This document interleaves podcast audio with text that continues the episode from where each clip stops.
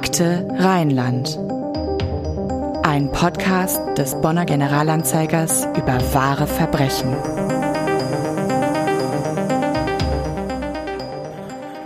Eine Landstraße mitten im Nirgendwo, mitten in der Nacht. Ein Auto fährt über die schneebedeckte Straße, besetzt mit zwei Männern. Als sie ein Waldstück passieren, fällt das Scheinwerferlicht plötzlich auf eine Gestalt.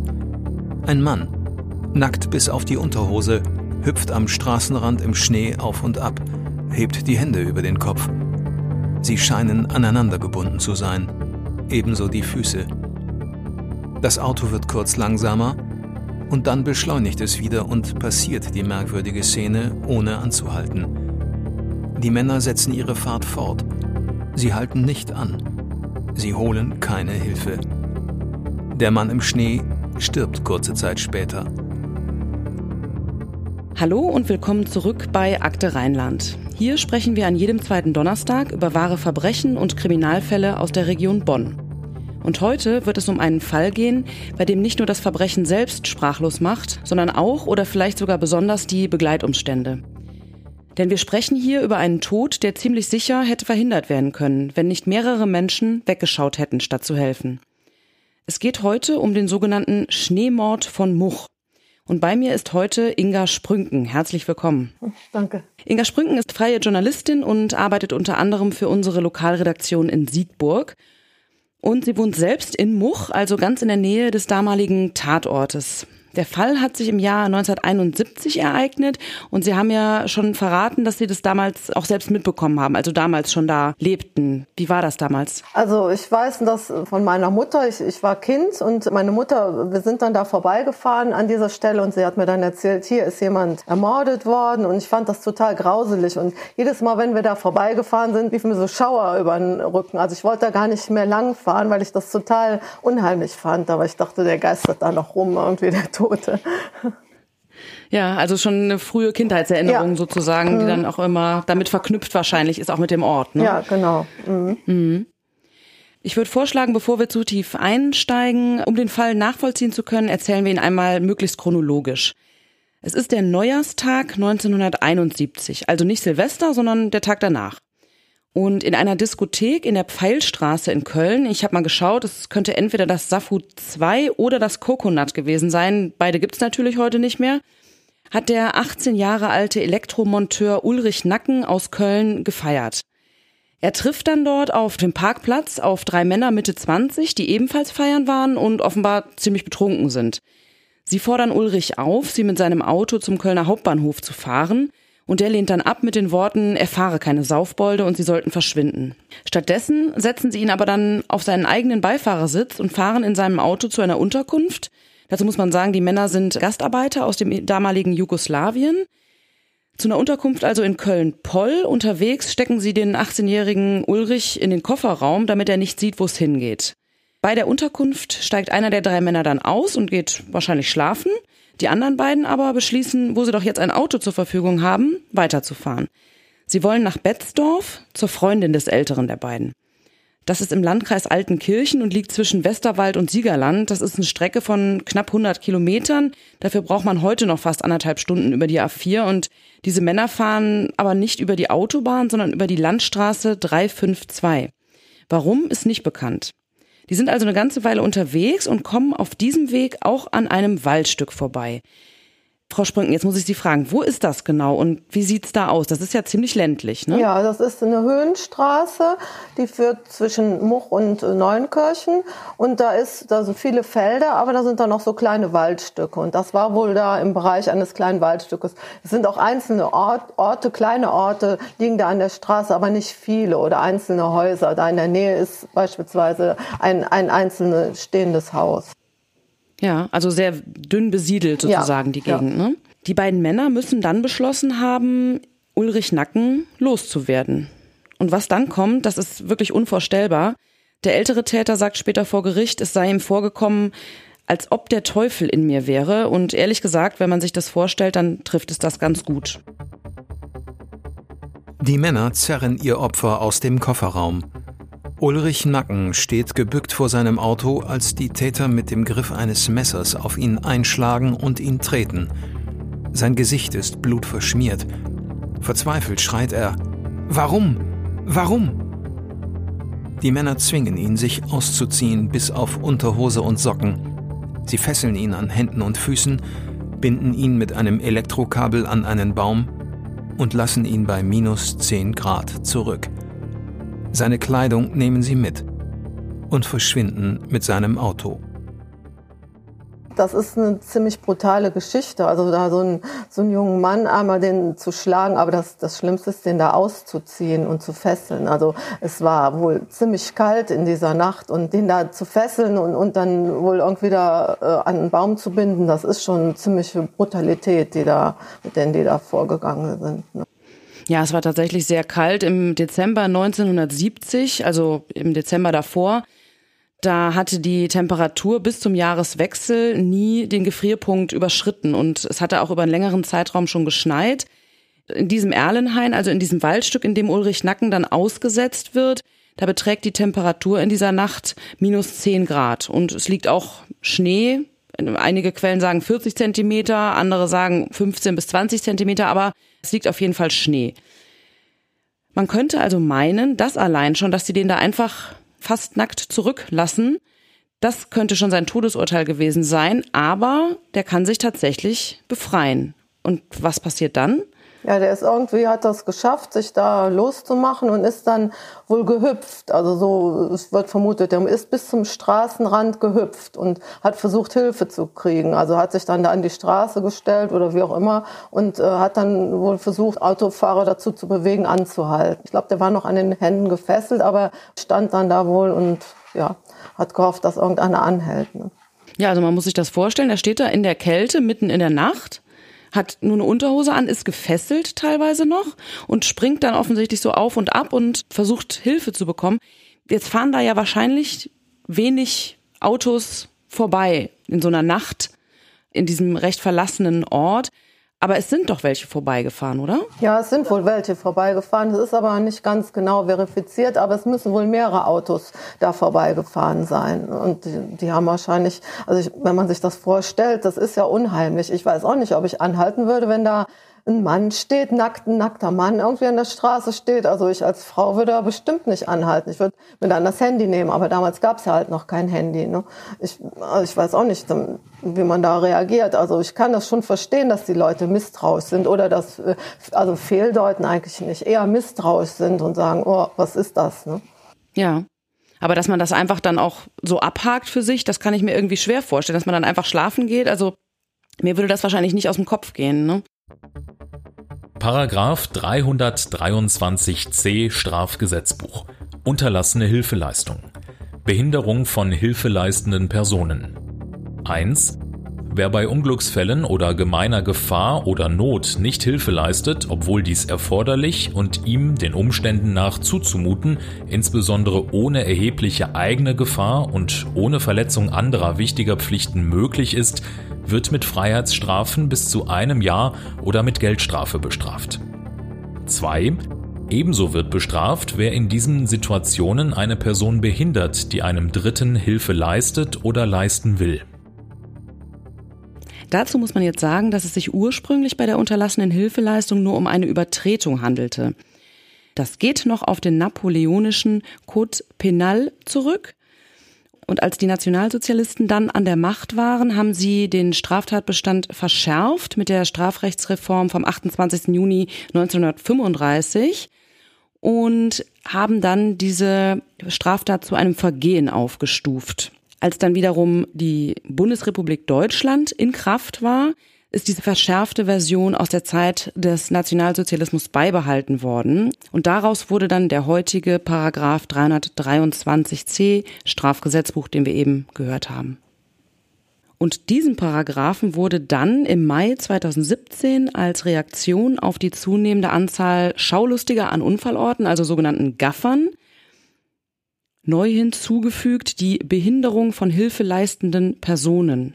Also auch wenn man im Grunde bei einem Unfall Einsatzkräfte zum Beispiel behindert, weil man da einfach gaffend rumsteht, kann das bestraft werden. Sie haben ja vor einiger Zeit nochmal für unsere Zeitung über den Fall berichtet und haben dazu auch mit mehreren Menschen gesprochen, die damals ebenfalls bereits in der Nähe lebten und die den Fall sozusagen hautnah mitbekommen haben.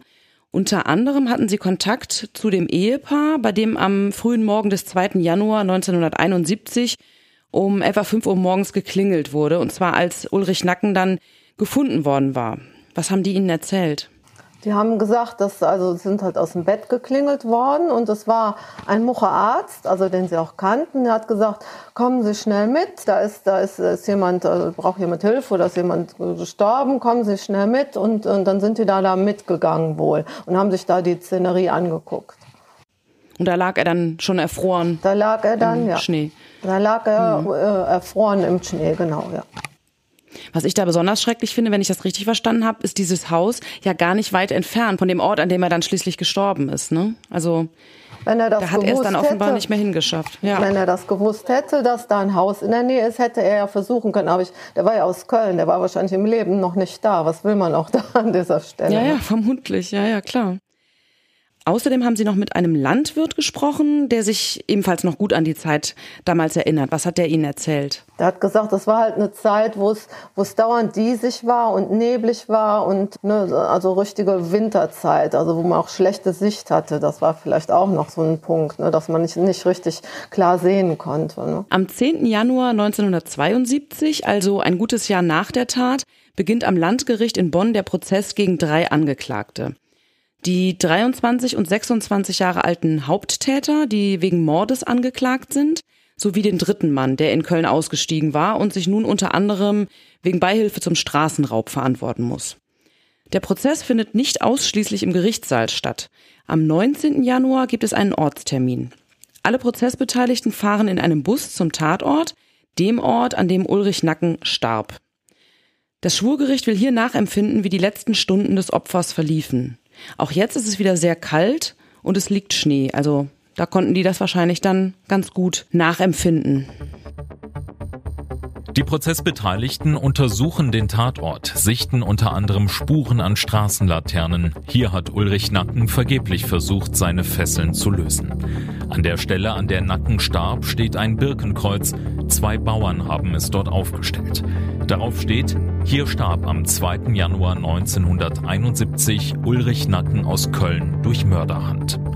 Das ist zu viel für Wilhelm Nacken, Ulrichs Vater, der als Nebenkläger den Prozess verfolgt. Er rastet aus, stürzt sich plötzlich auf einen der Angeklagten, reißt ihn zu Boden. Drei Polizeibeamte sind nötig, um den kräftigen Postobersekretär loszureißen. Auch im Gerichtssaal hat Wilhelm Nacken schon einmal die Fassung verloren, als ein Brief des 26 Jahre alten Angeklagten verlesen wird, in dem dieser an seine Freundin schreibt, er wünsche, er sei tot, schreit der Nebenkläger ihn an, Häng dich doch auf, du Lump. Das Schwurgericht will hier nachempfinden, wie die letzten Stunden des Opfers verliefen, und zwar so genau wie möglich. Das klappt in dem Fall auch insofern gut, als es auch jetzt wieder sehr kalt ist und wieder Schnee liegt. Was haben die da genau gemacht? Wie haben die, sind die vorgegangen? Der Bonner Staatsanwalt und der Siegburger Kriminalobermeister sind mit dem Zeugen dahin gefahren. Dann ist der Staatsanwalt zusammen mit dem Zeugen im Auto gesessen und der Kriminalkommissar hat sich da an die Straße gestellt, so zwei Meter vom, von der Straße entfernt, da wo auch der Ulrich Nacken gestanden haben muss und hat dann gewunken. Und die sind dann mit 60 Stundenkilometer vorbeigefahren. Und es war nur, der Scheinwerfer erfasste ihn nur für einen Augenblick. Das war so im Handumdrehen vorbei, um einfach zu gucken, wie war das, wie war diese Szene. Es war wirklich nur, das ist nur wie so ein, wie so ein ganz kurzer Moment, wo, wo die den quasi gesehen haben. Also um wirklich sich in die Rolle in Anführungsstrichen des Autofahrers auch reinzuversetzen, ne, der da, der da vorbeifährt. Ja, verstehe.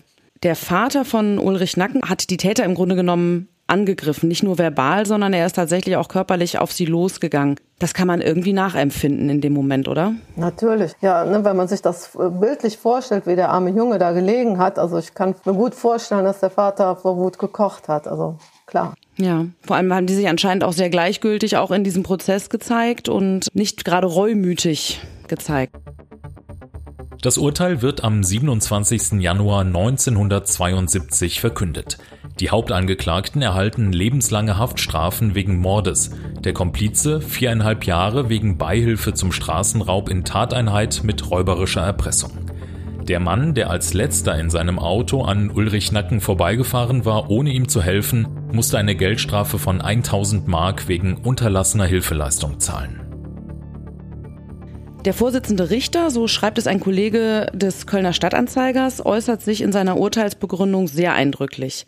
Die Täter hätten ein Auto, den alten Kleinwagen von Ulrich Nacken, ein blechernes Nichts, wie er es nennt, gegen ein Menschenleben eingetauscht. Die Täter waren übrigens, nachdem sie ihr Opfer in dem Wäldchen festgebunden zurückgelassen hatten, schlafen gegangen und hatten am nächsten Tag weitergefeiert. Irgendwann kamen sie dann wohl auf die Idee, mal nachzuschauen, ob Ulrich noch da war und fuhren mit seinem Auto zurück zum Tatort. Dort wurden sie dann festgenommen. Clever ist das auch nicht, ne? Nee, clever ist das wirklich nicht. Also man, man muss sich auch mal überlegen, was sie sich wohl gedacht haben mögen. Ne? Lassen den Jungen da zurück, können sich eigentlich vorstellen, dass der erfroren sein muss und wollen sich jetzt die Leiche angucken oder so. Das ist ja nicht mehr nachvollziehbar. Ne? Also das, ja, ich habe mich das auch gefragt, ob die vielleicht wirklich dachten, der lebt noch oder so. Also man kann doch bei gesundem Menschenverstand in Anführungsstrichen ganz salopp gesagt nicht denken, dass ich jemanden bei minus zehn Grad im Schnee nackt äh, zurücklassen kann und der überlebt das. Genau. Genau, das ist ja unvorstellbar eigentlich. Ne? Ja.